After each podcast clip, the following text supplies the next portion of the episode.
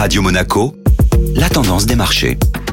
Radio Monaco, la tendance des marchés avec Société Générale Private Banking. Aurélie Lombardo, bonjour. Bonjour Benjamin. Belle envolée boursière hier pour les sociétés du transport aérien. Effectivement, le Premier ministre britannique a annoncé en ce début de semaine son plan de déconfinement. Alors que près d'un quart de la population anglaise a reçu au moins une première injection de vaccin contre le Covid, le pays pourra notamment ouvrir de nouveau ses liaisons internationales à partir du 17 mai prochain. Cette annonce a fait grimper en flèche les réservations de vol depuis le Royaume-Uni de la compagnie anglaise EasyJet. Elle a enregistré plus 337% de réservations de vol et plus 630% pour les séjours packagés dans les heures qui ont suivi l'annonce de Boris Johnson. L'action EasyJet a grimpé de plus 4,50% et a emporté dans son sillage les autres compagnies aériennes européennes. Air France KLM a clôturé à plus 2,64% et l'allemand Lufthansa à plus 2,10%. Cette annonce de confinement progressif anglais a donc été saluée par le secteur au global. En effet, c'est toute l'industrie du voyage en Europe qui en a profité sur la séance d'hier. On peut citer notamment le groupe hôtelier Accor qui a clôturé à plus 2,77% ou bien encore le groupe Aéroport de Paris qui lui signe une jolie hausse de plus 4,87%. Aurélie Lombardo, merci.